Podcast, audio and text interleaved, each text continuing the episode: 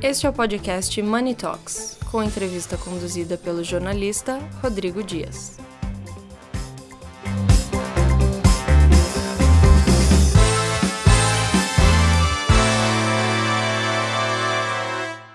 Bom, e na sétima galeria de notáveis de Money Report, eu converso com Daniel Mendes, fundador e presidente da Sapor. Daniel, bem-vindo. E primeiro eu queria começar perguntando para você como surgiu essa parceria de trabalhar o varejo com a pegada industrial. Interessante, né?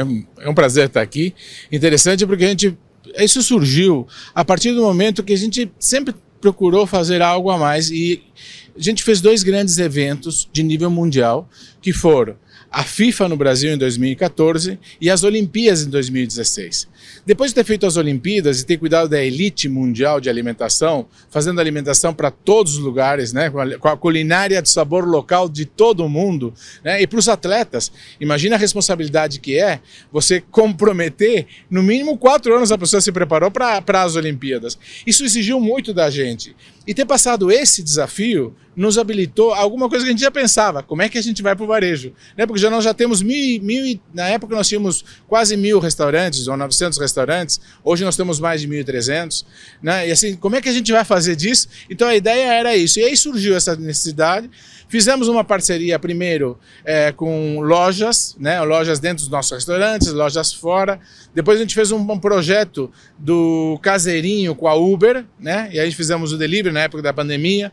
E a partir disso compramos empresas como Lucofit, que hoje é para ti, e a Zait, que é a primeira loja autônoma do Brasil.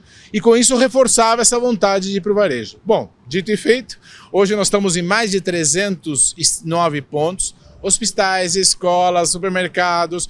Nós temos uma parceria muito sólida com o Carrefour já há mais ou menos dois anos, nas lojas Carrefour e no Carrefour Express. E aí nós estamos fazendo outras coisas, nós temos uma série de outras empresas que estamos trabalhando. São 309 pontos hoje, então hoje nós já estamos bem consolidados nessa questão de varejo. Você começou com uma referência lá atrás do setor de alimentação. Conta pra gente como que foi essa experiência. Então, isso é verdade, né? Eu vim desde criança, meu pai tinha restaurante, então com 13 anos trabalhei com meu pai, e aí já começa a ter a visão de dono, né? E entender que não importa o que te faz, você tem que sempre fazer algo a mais, tem que inovar. E aí também vem o espírito de inovação da própria Sapori. Então, é importante dizer que hoje a gente cultua muito na Sapori como cultura, a cultura do dono, do, do, de dono. Ou seja, a percepção da liderança, a percepção de cada restaurante, porque cada restaurante tem uma liderança, cada núcleo tem uma liderança. Então, ele tem que seguir a regra da empresa? Óbvio, tem padronização, tem regras normativas, tem questões, mas nunca deve se deixar aquela questão de dono de ver a oportunidade e fazer. E outra coisa importante, né, que vem desse tempo, é saber que a gente nunca nasce pronto. Nunca está certo da primeira vez. Pode até dar, mas se você achar que a primeira vez vai dar certo, você não consegue inovar. Então, a possibilidade da pessoa errar faz com que você tenha na empresa uma possibilidade, olha, eu posso fazer esse desafio, porque se eu errar, faz parte. Claro que você não pode errar muito tempo, né? E tem que ter uma responsabilidade. Não vai querer fazer sapato dentro do Sapori. Mas desde que você faz, pensa alguma coisa que tem a ver com o nosso cliente, principalmente com o nosso cliente, ou com o nosso colaborador, que também é tão importante quanto, né? Porque a, a, é, o, é o nosso colaborador que cuida do nosso cliente final. Então é muito importante isso.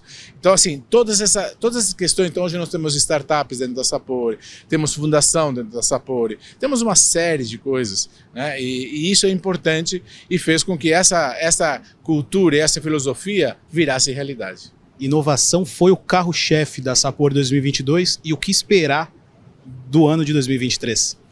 Olha, inovação veio desde o início e é alguma coisa que vai estar sempre presente. Acho que hoje inovação não é um, não é um diferencial, é uma necessidade o mundo muda muito rápido, as coisas mudam, as tendências mudam muito rápido, né? As tendências, inclusive a política, muda muito rápido. Então a gente tem que estar sempre inovando e atento a isso, né? O que ontem foi bom não significa que amanhã será. Mas olha, com relação ao futuro de 2023, para ser bem específico, nós temos projetos de médio e curto prazo. Longo prazo, não tantos, mas enfim, a médio prazo a gente pretende abrir o capital tanto é que hoje temos um fundo, fundo americano dentro da Sapori, a Acon, com 20% de participação, onde ela está ajudando cada vez mais a concretizar um modelo de gestão de, de, de gestão e de governança. Então, nós temos hoje um trabalho muito bem feito, já vínhamos fazendo isso e agora consolidando cada vez mais com esses passos importantes que é a abertura de capital. E de curto prazo, tem muito trabalhar em cima é, em relação a, a, a, nossos resultados, né? Porque são momentos difíceis. Então nós conseguimos ter um crescimento expressivo esse ano.